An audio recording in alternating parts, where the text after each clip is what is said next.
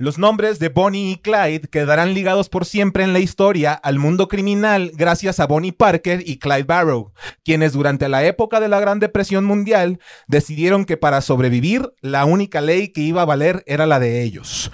Su historia ya contada mil veces y una más con la de este episodio han sido inspiración para Serge Gainsbourg y Brigitte Bardot en la canción titulada Bonnie and Clyde y es de lo que hablaremos en este episodio de Crimen.mp3.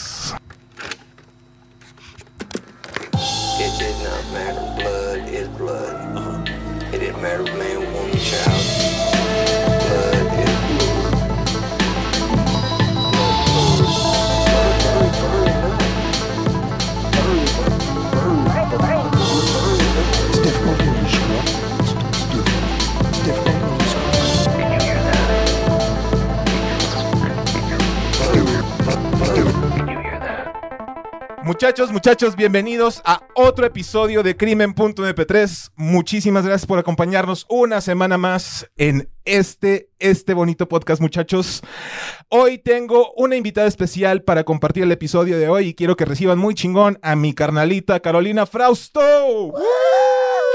Taca, taca, taca, taca. ¿Cómo Yeah. estás, carnala? Increíble. No ¿Sí? sabía que era de crimen. Gracias por la confianza. muy bien, muy bien. Te platiqué un poco del concepto, digo, Claro. no, no, la idea es- general es que no conozcas casi nada de lo que vamos a platicar, pero sí, es, Excelente. es Bonnie y Clyde. ¿Qué es lo que sabes de Bonnie y Clyde, mi carito? Híjole, yo solo sé que ella era una mujer muy trastornada por el amor Ya. y que el amor a veces nos hace hacer cosas muy estúpidas. La toxicidad, ¿no? Del ¿Verdad. Juan Carlos? Ah, no, no es cierto. Ya se empezaron a Ah, no es balconear, cierto. No, ya sé que no debemos ventilar cosas personales, pero sí, no, por supuesto. Yo creo que una mujer por amor es capaz de robar. Pues yo creo que cualquier persona por amor hace mucha tontería, ¿no? Pero Es Simón, correcto. sí, sí es parte de la historia de estos dos sujetos que chingón que eso es lo único que creo que siempre perdura, ¿no? La historia de amor, güey. Pero o pero- supuesto amor. O supuesto amor, claro. Ahorita vamos a investigar un poco más a profundidad el caso para que entendamos un poco más la historia, pero sí, sí, tienes toda la razón. Un Perfecto. caso de amor muy extraño. Entonces vamos a desarrollar la historia, muchachos, para que vayas viendo cómo sucedió todo este desmadre de la historia de Bonnie y Clyde. ¿Estás lista? Lista y pensando si yo robaría. Estoy pensando. sí. Por amor, probablemente. o sí sin, te- amo- sí o te sin amor. conozco. Ah, no sé. O sea, el decir arca por amor puede ser por ausencia de amor ándale. O por ausencia de, de- de trabajo. No, no es cierto. No. Vamos a escucharte. Venga, pues, durante la Gran Depresión de 1929, provocada por la caída de la bolsa en Estados Unidos, miles de familias de países ricos y pobres sufrieron los efectos devastadores de esta Gran Depresión, específicamente en cuestiones de inseguridad y violencia que se desatarían eventualmente por la falta de empleos. El desempleo nacional en Estados Unidos llegaría al 25% de estadística de desempleo total y ciudades dependientes de la industria comenzarían a colapsar pues no ofrecían otro tipo de empleos que sustentaran a esas pues ciudades dependientes, ¿no? De la, de la industria. Entonces no tenían otra forma de generar feria y empezó a colapsar, ¿no? Todo el sistema y el modelo de empleos de los estados. Entre algunas de las familias afectadas durante la depresión estaría la familia de Clyde Barrow y Bonnie Parker, que son los protagonistas de esta historia. Clyde nació el 24 de marzo de 1909 en una familia de granjeros con poco dinero y posesiones, acostumbrada a solucionar cosas a su manera. Clyde fue el quinto de siete hermanos y con aspiraciones a ser un músico, eh, principalmente en instrumentos como guitarra y saxofón, su destino al final decidió ser otro, pues gran parte de la influencia en el futuro de Clyde vendría a consecuencia de relacionarse con su hermano mayor, Buck. Buck le enseñó todo sobre la vida criminal a Clyde, comenzando por pequeños robos hasta hacer asaltos a mano armada, robo vehicular, etcétera, etcétera. Curiosamente, el primer arresto de Barrow fue por no regresar un auto rentado a tiempo.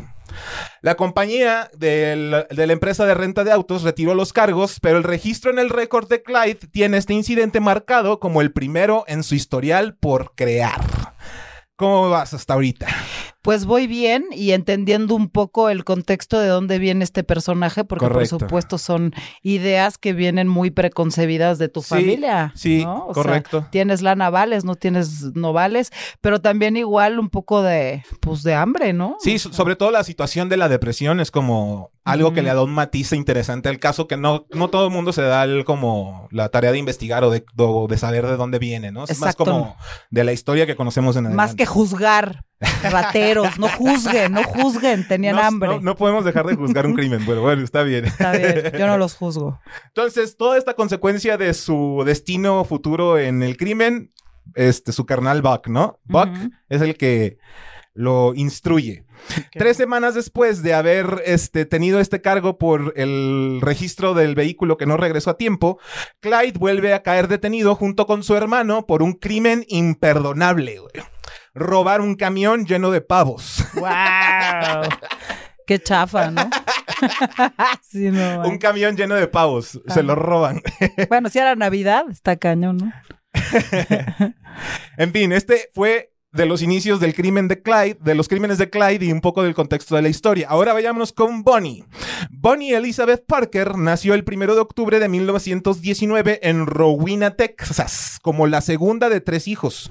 Sus estudios eh, fueron regulares, era una estudiante regular con promedio de participación y promedios regulares, que tenía un interés muy particular por la poesía. A los 16 años, estando en la escuela, decide que es un buen momento para casarse y se casa con su entonces pareja de nombre Roy Thornton. O sea, como a los 17. A los 16. Ay, qué romántico. Qué romántico. es que eran era 1900 y la chingada, o sea, los Sí, inicios. Sí, sí, sí. Ya, ya era uno anciano a esa edad. Ya, ya, ya te estabas quedando, güey. Si no te casabas. Se te pasaba el arroz. Entonces se casa con este güey, Roy Thornton, y el matrimonio resulta fallido, pues Thornton era un maltratador y un delincuente también. En 1929, su esposo es arrestado por robo y condenado a cinco años de prisión, por lo que Bonnie aprovecha la oportunidad para regresar a casa de sus abuelos y no volverlo a ver. Wow. Se desaparece del, del Roy Thornton, el, el abusador, el maltratador. Wow. Bonnie comienza a rehacer de alguna forma su vida y consigue un trabajo de mesera en un café local llamado Marcos en 1930, donde unos amigos le presentan a Clyde, quien entonces era un chamaco en sus 20 con mucha inseguridad. Sin embargo, Bonnie totalmente queda flechada de Clyde al conocerlo y comienzan un romance. Qué maravilla. Así de casual. La morra Casual. siendo mesera en un café, llega Clyde y unos Ajá. compas en común los presentan. Y el bad boy, ¿no? Siempre, boy. siempre nos gusta el malo, así. No tienes estudios, te amo. No tienes futuro, te amo. No tienes a dónde ir, vámonos. Ah, ¿Dónde- llévame. Vámonos, se me, se, se me cayó el pantalón, llévame. Sí, está, somos muy, muy listas las mujeres. Sí, tenía todo la- la- el material para, para hacer el, El, amor de su vida. sueños. Ajá, Sí, sí. el hombre ideal, claro. En fin, tan solo unas semanas después de conocerse, Clyde, quien ya tenía un historial de robo, como les comenté, debido a su hermano, es arrestado y condenado a 14 años de prisión y trasladado a un lugar llamado Eastham State Farm, que era el penal con la peor reputación del país en ese entonces, eh, debido al trato que tenían con los prisioneros. O sea, se, se sabía que en ese lugar se maltrataba mucho al prisionero, ¿no? Entonces andaba preocupadillo de llevar 14 años ahí. En esta prisión es acosado sexualmente por su compañero de celda, quien días después aparecería casualmente muerto por ahí, güey. Pues sí, se lo buscó. Sí, pues es que ah, Ah, sí, acosador. Le jala los bigotes a León. O sea, Bonnie, quien estaba totalmente enamorada de Clyde, como dice bien Caro, que el amor a pendeja. este tiene la gran idea de, en una de esas visitas conyugales de prisión, pasarle una pistola. güey. Entonces, el 11 de marzo de 1930, Clyde escapa junto con ella y otros amigos de prisión, solo para ser recapturados una semana después. Qué losers. no. Se escapan, güey. O sea, Ajá, Bonnie le lleva una fusca, se escapan y los capturan una semana después. Pero ve, el, el, el deal de amor que tiene ahí Bonnie para llevar una pistola a su amado y que salga. Qué loco. Y son libres cinco días, wow. bueno, siete con el Y fíjate, semana. se pone peor, güey. Ok. Clyde pasa los siguientes dos años en trabajos forzados dentro Ay, de no, esta ya. prisión. y su desesperación y cansancio al respecto fueron tantos que en febrero de ese año decide que para evitar seguir trabajando se va a cortar ambos dedos gordos de los pies, logrando quitarse uno No. y lastimarse solamente el otro. Para su suerte, Ajá. los esfuerzos por cortarse los dedos fueron innecesarios porque la madre de Clyde logró que le dieran libertad condicional tan solo seis días después. Ah, no, ¿cómo crees? Se cortó los dedos, güey. Eso es ser un huevón profesional, Eso ¿no? Es tener sea, ganas de huevonear. ¿Cómo le hago? Me corto los dedos. Madre. Lo amo. Y la suerte es que seis días después lo sacan, güey. No. Bueno, pero lo bueno, lo bueno es que fueron los dedos gordos, ¿no? O Sí, sea, bueno, tenía que perder peso, supongo, Algo. ¿no? O sea, siempre Algo. ha habido ahí algo contra los gordos, ¿verdad? Exacto. Sí, gordofobia. Gordofobia, leía. Qué fuerte. En fin.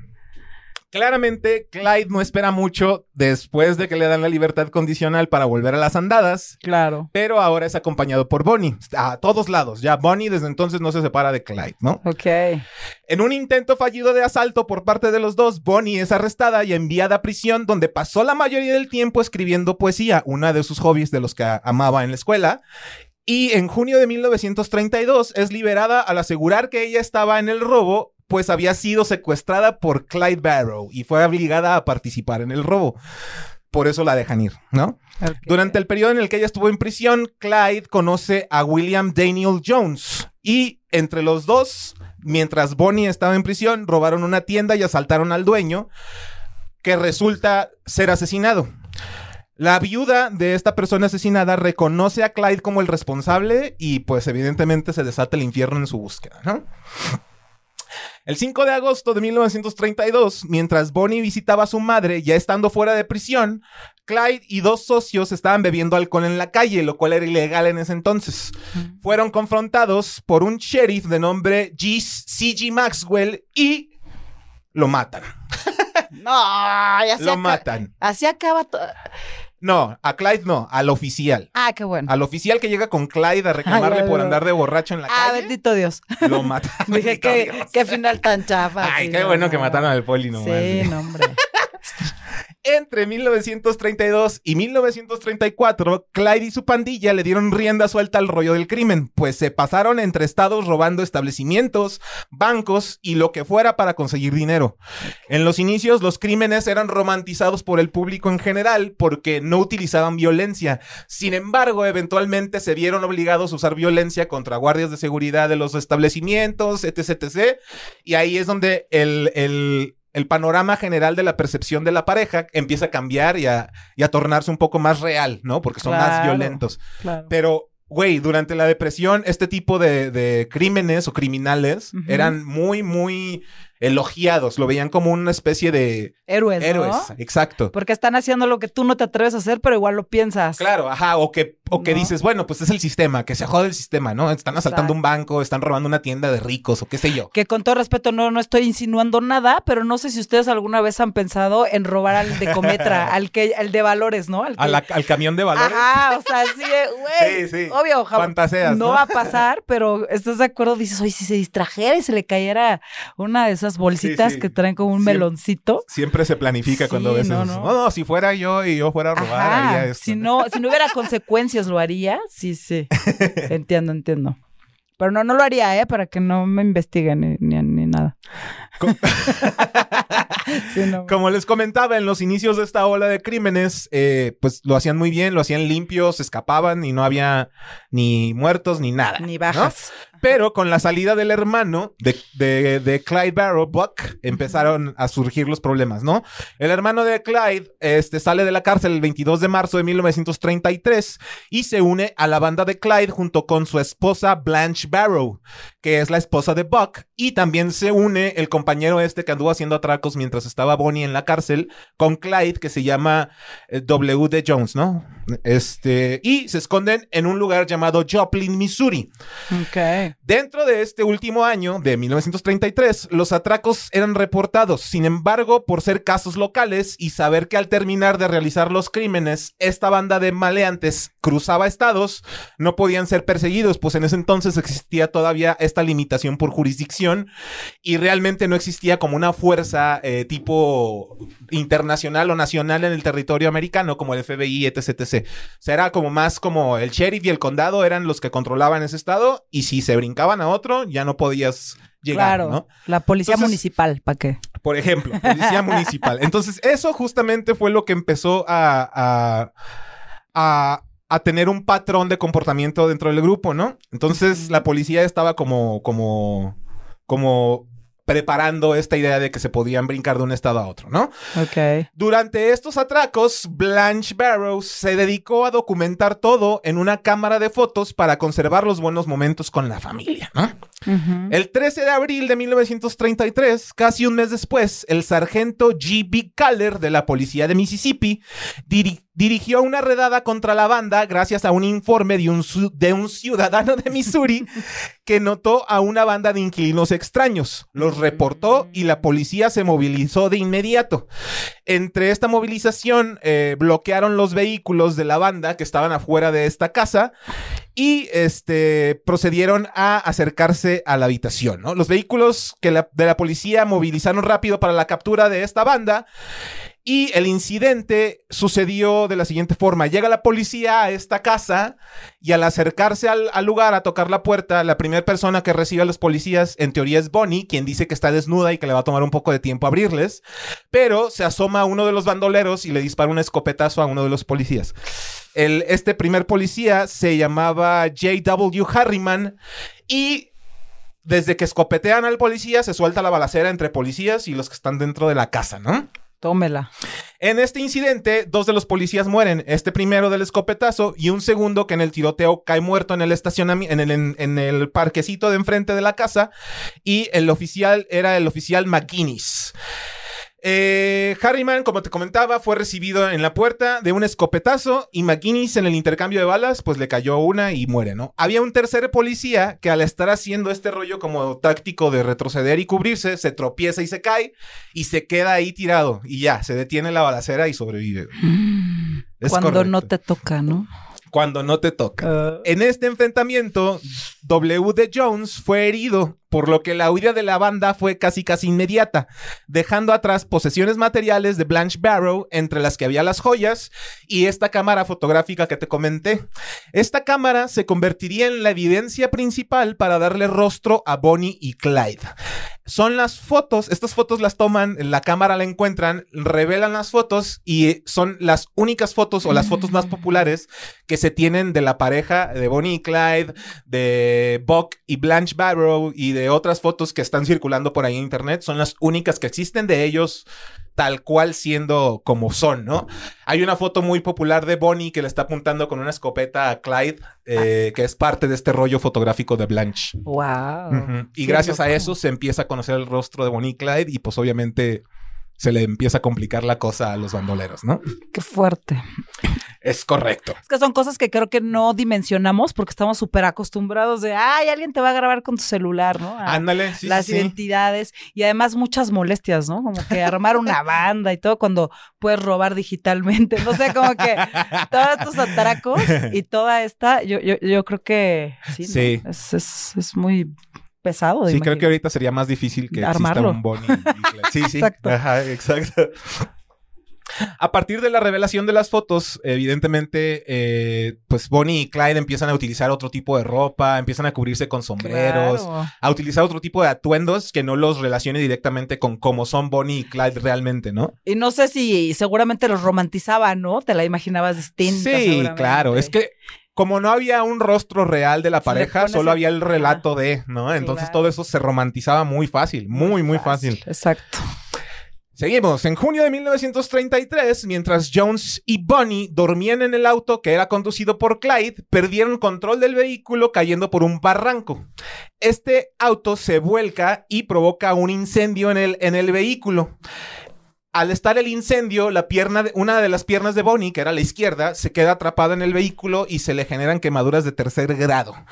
Todos sobreviven, pero Bonnie tiene esta quemadura de tercer grado en su pierna, ¿no? Pero la pierna no. No, sí sobrevive, pero con heridas. Pero, ajá. Clyde en las semanas del, siguientes al accidente eh, estuvo muy insistente con Bonnie de que se cuidara la pierna para que curara lo mejor posible y bla, bla, bla. Pero Bonnie le dice en él, yo quiero regresar a tu lado y estar contigo, así que a la, a la chingada.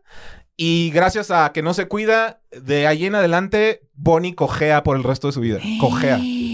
No. Cojea, cojea, cojea. Y Se la mujer, coja. entre más coja, mejor.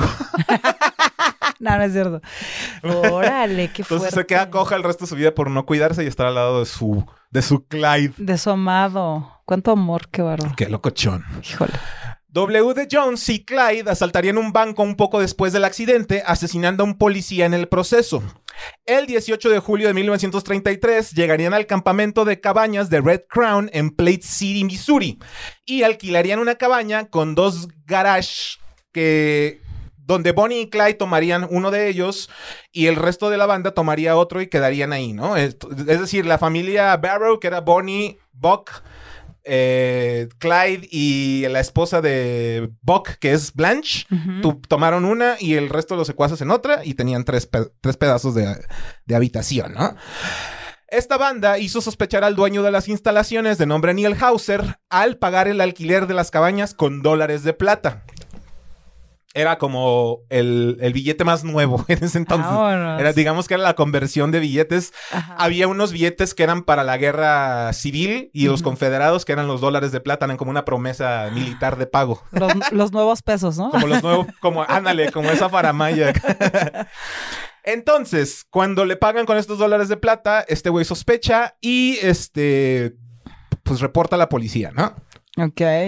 Eh, estos dudes se la pasarían de repente secuestrando hombres, atracando establecimientos, etc, etc, para conseguir el dinero que les permitiera volver a casa. Sin embargo, este... Ay, cabrón. No, no, no, no, se me perdió. En fin, guáchate, ahí va. Neil Hauser eh, reporta a la policía. La policía de repente identifica a Blanche, Blanche este, Barrow, que es la esposa del hermano de este güey. La identifican en la ciudad al estar comprando vendas y algunas cosas para tratar la herida de Bonnie. Entonces, cuando la identifican, eh, el, el sheriff que la ve, que, se llama, que es Holt Coffee, este es un sheriff de la localidad, alerta a otros sheriffs de Oklahoma, Texas, Arkansas y este incluso pide apoyo a, a otras policías que están fuera de los cinco estados que estaban involucrados en, en el desmadre de Barrow, ¿no? Amor. Entonces, cuando los contactan, Bonnie dice eh, que van a estar ahí, que están adentro y que están este, a punto de salir, bla, bla, bla. Y se suelta la tiradera, que es la que te acabo de escribir ahorita, ¿no? Que es donde, donde en este tiroteo hieren a W.D. Jones y Blanche Barrow escapa y la atrapa la policía. Entonces, a la así está más o menos la historia. Ahí vamos. Al 24 de julio de 1933, la banda de Barrow llegaría a, Dix- a Dexfield Park, un parque de atracciones abandonado cerca de Dexter, Iowa. Un granjero encontraría una hoguera apagada junto a unos vendajes con sangre. Eh, seguramente, como te comentaba, eran de las curaciones de Bonnie. Y esta noticia le llega al sheriff, que junta a su ejército de policías y este se suelta la tiradera otra vez cuando llega, ¿no? Inmediatamente juntan este pequeño ejército de policías, llegan con los bandoleros y se suelta la balacera. En esta ocasión, Blanche, Barrow vuelve a ser herida con unos fragmentos de vidrio en uno de sus ojos, pierde la vista y Buck es alcanzado por las balas, el hermano de Clyde Barrow, y muere cinco días después eh, a consecuencia de una neumonía por las por las por lo balazo, por la bala fría. La bala fría. Oye, es que, a ver, nada más estaba pensando así como recapitulando. Esta mujer ya cojeaba, Ya cojeaba. ya, ya se estaba quedando tuerta. No, tuerta ¿Todavía es la hermana, la, la otra Ah, esposa. Bonnie es la que se queda coja. Blanche es la que se queda Ah, ciega. ok. Yo dije, ya está poniendo muy fea, ¿no? O sea, ya cada vez con menos pedazos, ¿no? es, ya es como muy consistente con su jale, ¿no? Ajá, O sea, ya cuando te quedas coja y ciega y sigues, Exacto, exacto, sí, no, eso es no. ponerse la camiseta. Y es amor, ¿no? Ok, ok. Chécate esto. Con su banda de criminales herida y cabizbaja, Clyde necesitaba de una jugada arriesgada para rehacer a su banda. Y en enero de 1934, después de espiar la unidad Eastham, que es donde fue encerrado anteriormente, intenta liberar, liberar a Raymond Hamilton, el primer socio de Clyde en su historial criminal atacando a los guardias y provocando la huida de cinco criminales, entre ellos Raymond Hamilton. En la fuga había dos vehículos esperando a los presos. En uno huyen los prisioneros desconocidos y en el otro los Barrow junto con Hamilton, quienes más tarde recogen a otro delincuente de nombre Henry Methvin. Este escape que provoca Clyde eh, sería la gota que derramaría el vaso criminal de la pareja, pues el asesinato de un guardia de seguridad en el escape le daba poder, absoluto al Estado y al gobierno federal para intensificar su búsqueda y en el otro los prisioneros restantes. ¿Cómo? Órale. Qué loco, qué locas épocas. Qué locas épocas, ¿no? Ajá. Ya casi, ya casi llegamos a la conclusión, mi chava. Ok. En enero de 1934, Clyde necesita... Ah, no, esto es lo del movimiento, ya. La venganza le resulta cara, empieza a tener un poco más de presión con los policías y gracias al movimiento federal que empieza a moverse por el asesinato de este guardia, se incorpora un guardia conocido, perdón, un policía conocido, co- eh, eh, perdón, al, al policía que matan, estoy bien confundido con esta madre. Ajá. Se me perdió. Perdón, al policía que muere es- se llama Major Crowson. Y este Lee Simmons de la Correccional de Texas le promete a las personas involucradas en la fuga que serán perseguidas y matadas. Lo cumple. Ahorita vamos para allá. Wow. El primero de abril de 1934, Clyde y Henry Medvin matan a dos jóvenes policías de tráfico en Grapevine, Texas. Y aunque existe un testigo ocular que declara que Medvin disparó las balas que causaron ambas muertes, otras declaraciones aseguran que Henry le disparó al primero y Clyde mató al segundo. Pero lo que testificó en ley ah, eventualmente es que él se encargó de los dos policías, ¿no? El 22 de noviembre de 1933, Bonnie y Clyde se reagrupan al escapar una última vez de la policía intentó capturarlos, pues la próxima vez sí los encuentran y sería la última. Se y sucedió de esta forma. Va. El 21 de mayo de 1934, cuatro miembros de la justicia, liderada por Frank Hammer, se encontraban en Shreveport cuando supieron que Bonnie y Clyde estaban esa tarde en la casa de Henry Medvin, este otro criminal que se involucra en la banda más tarde, ¿no? Clyde estaba visitando el lugar, eh, estudiando la casa de los padres de Medvin para una posible rendición en caso de que la banda se terminara separando. Ok. Era- iba- iba a ser como la guarida predeterminada, ¿no? La casa de los papás de este Henry Medvin. Ok. En algún momento de la reunión, el padre de Medvin, quien había logrado hacer un trato con la policía para que los cargos y penitencia de su hijo fueran menores, se reunía con las autoridades. Esto es lo que está establecido como oficial, ¿no? El 23 de mayo de 1934, en una carretera vieja de la parroquia de Dienville, Luisiana, Hammer se encontró a las 9 de la noche en un punto de la autopista 154 con el escuadrón de policías que había reunido esperando toparse con Bonnie y Clyde. Ya sabían dónde estaban, ya sabían por dónde, pero ese día no tuvieron noticias de Bonnie y Clyde durante la noche. Ok.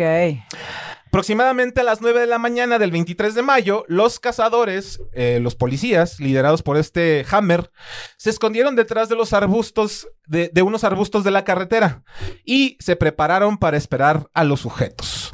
Habían planeado involucrar al padre de Medvin, acercarse al punto de encuentro donde están los policías y generarse una especie de coartada para distraer a los muchachos, ¿no?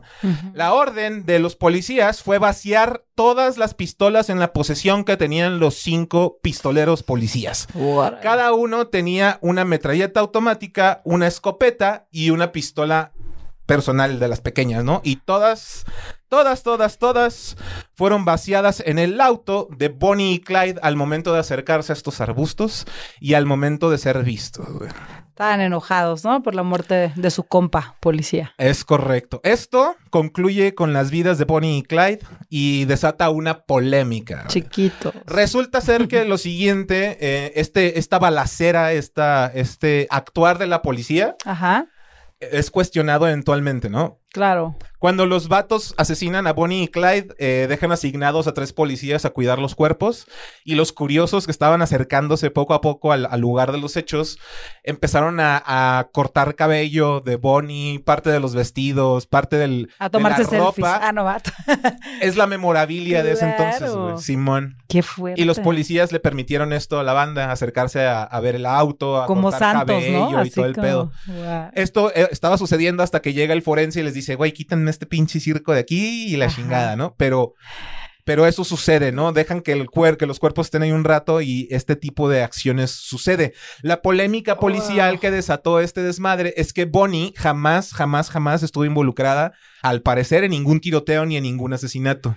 Por lo que cuestionan que esto haya sido tal cual una ejecución, porque la morra no estaba ni siquiera Mm. metida ni buscada por un crimen de este, de- por un crimen de este tipo como para ser asesinada Ajá. y este y, es- y desató esta polémica de discusión.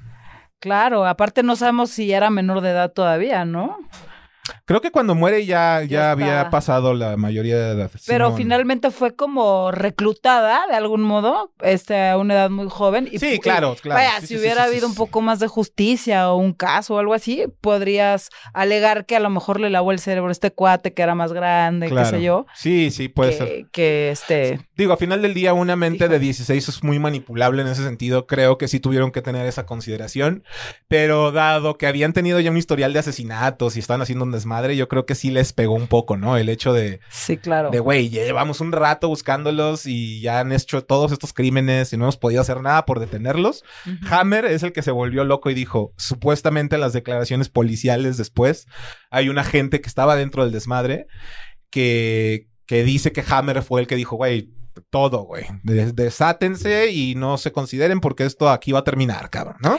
Y tal vez era como para hacerlos quedar muy bien ante el ojo público, porque es como son unos, eh, pues digamos, ladrones internacionales famosísimos. Entonces Claro. es, es como cuando agarraron al Chapo, cuando mataron al, a este, a Pablo Escobar, ¿no? Así como rata, mata, era Sí, sí. por, por lo que es, ¿no? Por lo que representa a nivel la medalla que te vas a colgar Claro. por haberlo hecho, ¿no? Yo, yo Sí. creo que por ello la hazaña. Sí, pues a final del día eso, eso desató polémica en ese sentido, se desató varios cuestionamientos. Eh. Obviamente esto fue un hecho nacional que fue escuchado paulatinamente, pues en ese entonces los medios se distribuían de manera muy lenta, vaya, pero esta fue una noticia que impactó a toda, a toda la humanidad en ese sentido de cómo se dio el caso, de quién era, el rollo de que existiera un romance dentro de toda esta violencia, la, la, la Claro. hace que sea muy popular. El auto real de Bonnie y Clyde, de, do- de donde estaban este, sentados el día de la balacera, que es un Ford B8 dorado, ¿Existe? está en, en como para exhibición Ajá. en un casino de Las Vegas eh, conocido como Prim Valley Resort. Ay, para mi bucket list quiero ir. Ahí podrías ir a verlo. Si vas a Las Vegas o si hay gente que esté escuchando esto en este momento en. Las Vegas, vayan a ver. Si les interesa el crimen real, el auto de Bonnie Clyde. Ay, qué fuerte. que está en Prim Valley Resort. Y otro dato muy, muy bizarro que encontré es que cada año en el aniversario del acribillamiento Ajá. se celebra un día conocido como el día, el Bonnie and Clyde Festival. ¿Cómo que crees? está, que se realiza justamente en Gippsland, Louisiana, que es el lugar donde fue la matanza. Ok. En este, en este festival, la gente se viste evidentemente con ropa de la época de Bonnie y Clyde y utilizan autos clásicos como el que tenía. Es como Gatsby, ¿no? Es como, Gatsby. época. Es como fingen este rollo de los atracos, las fotos que fueron publicadas. Sí, pero digamos que esto está más en el sur y en más la, el rollo acá de los bandoleros, porque esto era muy oeste, era muy del viejo oeste. Ok, claro. Sí, no, es que estoy pensando porque el otro era como muy fastuoso, ¿no? sí, Muy- no, Al Capón ya estaba en el rollo del criminal sí, nuevo, sí. güey, a donde Era- había... Era, era un criminal bien. Sí. Ah. ya estaban medio ñeros, Era ¿no? como de la nueva escuela, sí. Exacto. Pues este fue el caso de Bonnie y Clyde, o al menos lo que a mí me pareció más relevante e interesante de la historia. ¿Cómo lo viste, morra? Pues la verdad, eh, yo creo que siempre hay que ver los dos lados de la moneda. Siempre está la historia del bartender y la del borracho, ¿no? Pues todos podemos juzgar y decir, Sí. claro, se lo merecían, ¿no? Es, Bueno, es que ahí sí, al final de cuentas, tendría que ver mucho con qué es tu opinión respecto a las cosas, ¿no? Porque, claro. digo, viviendo en un contexto donde está la Gran Depresión, donde tu propia Claro. nación te está fallando. Las edades. Tener esta, esta confianza con la supuesto. autoridad o lo que sea, sí Por tiene supuesto. mucha consideración respecto a cómo se desarrollan las cosas. Por supuesto. Clyde era esta persona que dijo, yo no voy a ser pobre jamás en la vida, güey. O sea, Digo, no es justificar que, que, que, Sí, que salgas bueno. del hoyo de esa manera, Claro. pero si analizas un poquito de dónde vienen. Sí, dices, ah, bueno, a lo mejor entiendes un poco, claro. Lo que creo que sí les, se les reventó el ego, ¿no? En algún punto, porque por lo que leí o por lo que poco que sé, es que asaltaban gasolineras, eran Todo, como, todo. eran unos ladroncillos, pero chafones, vaya, ¿no? Que se metían casi, casi al VIPS A de, lo que fuese. de, de pasada. Pero siento que ya esta parte de hacer una banda organizada, meter, se metió el hermano, se metió la Sí, cuñada, sí. ¿no? Este, mataron personas. Creo que siempre hay un punto en cuando haces las cosas mal, Claro. evidentemente, en la que la ambición y la propia, este, pues qué sé yo, el- el, eh, eh, no sé, como que rompes, vas rompiendo tus propios límites hasta que acabas así. Eso, Sí. eso es lo, o sea, no puedes robar poquito, ¿no? No, o sea, yo- creo que Sí, sí, sí, sí. Yo creo que ya que entras en ciertos parámetros de la criminalidad, Claro. ya no hay forma de volver, güey. Ya, ya dices, bueno, ya, pues si ya maté a uno, mato a otro. Y si ya. ya. maté a dos, pues tres. Y si ya son tres, pues completo el cinco, ¿no? Y luego de cinco a diez, y ahí te quedas. O sea, ya, Ya no te duele, ¿no? ya, ya pasando el primer trauma, sí, claro, te desensibilizas y adiós. Exacto. Ya me robé 100, pues ahora quiero 100 mil. Es correcto. Qué fuerte, qué loco. Pues muchachos, sí, dime. No, no, digo, qué loco me quedé. Quedaste tripeando así de, yo tripeando, ajá. Yo te juro que pensaba que hasta que eran falsos. ¿Tú crees? Qué vergüenza. No, O sea, como que eran ficción, personajes madre, ¿no? de Hollywood, algún... Y sí, ¿no? No puede ser que... Digo, no sé, como dices tú, los engrandecieron demasiado porque yo creo que no pasaban muchas cosas. Nah, no, pues es que ¿qué había en ese entonces? Si había una gran depresión, no había dinero, no había tecnología, güey. O sea, Ajá. Yo creo que la población ahorita puede estar más entretenida durante más tiempo respecto a sus pedos res- por tener el acceso a internet o acceso a entretenimiento, ¿no? Exacto. Y en ese entonces, pues no. güey, El meme de moda, ¿no? Pero así de. Estos, ¿qué onda? Se estaban besuqueando. Es que no, es que los, me los imagino así, dándose el beso, así de te amo, te amo. y No, sí hay una, las fotos que fueron reveladas, hay una que está muy romántica, así mientras Ajá. Clyde abraza a Bonnie y la tiene así de besuque. Y la adrenalina y el rollo, sí, quién sabe sí. qué tenían, o, que hasta que les excitaba, ¿no? Ay, sí, bueno, eso ya sí es muy Pues es lo que tú dices, que se enamora mucho la banda de los chicos malos, ¿no? Los chicos malos, ella pues ya no tenía nada que perder, la maltrataron, le pegaron, pues. Desde muy de chica se conoció y se empezó a meter en, en ese tipo de relaciones. vengarte a la sociedad, sí. ¿no? De, de lo que te quitó, no sé. Simón.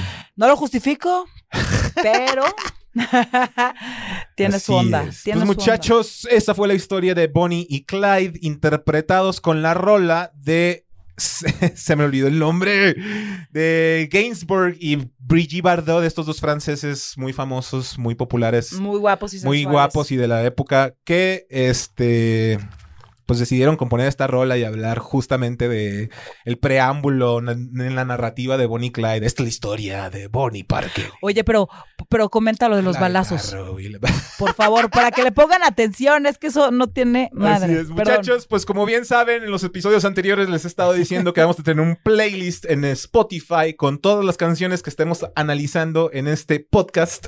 Y esta, evidentemente, va a estar integrada en ese mismo playlist. Y este, Caro ya escuchó la canción y le comentaba que observara un par de balazos franceses. No, no les voy a decir que están ahí en la rola y ustedes vayan a comentar ahí si ya lo escucharon y cómo suena para ustedes un balazo francés. Escúchanlo, escúchenlo, les, les volará los sesos. Así es. Pues muchachos, muchísimas gracias por haber visto este episodio. Gracias, Caro, por haber estado invitada. Dile Al a la banda qué estás haciendo, qué viene, dónde están tus redes sociales. Muchas gracias. Yo soy Caro Frausto, hago stand-up, Caro Frausto stand-up. Y este, estamos, eh, vamos a estar en el Turibús el 3 de, de septiembre. Ahí si quieren dar una vuelta y escuchar estupideces. es lo más próximo, pero pues chequen ahí las redes a ver qué, qué armamos. Arre, pues vayan a seguir a mi carnalita Caro Frausto. Aquí les dejo sus redes sociales. También no se olviden de seguir este podcast. Estamos en todas las redes sociales como Crimen MP3.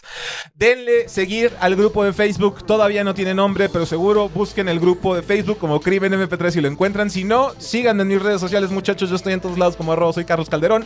Y ahí se van a ir enterando todas las noticias de este podcast y de todas las cosas que yo esté haciendo en esos entonces. Muchachos, muchísimas gracias por haber pasado este episodio con nosotros. Que se la sigan pasando muy chingón. Nos vemos la próxima.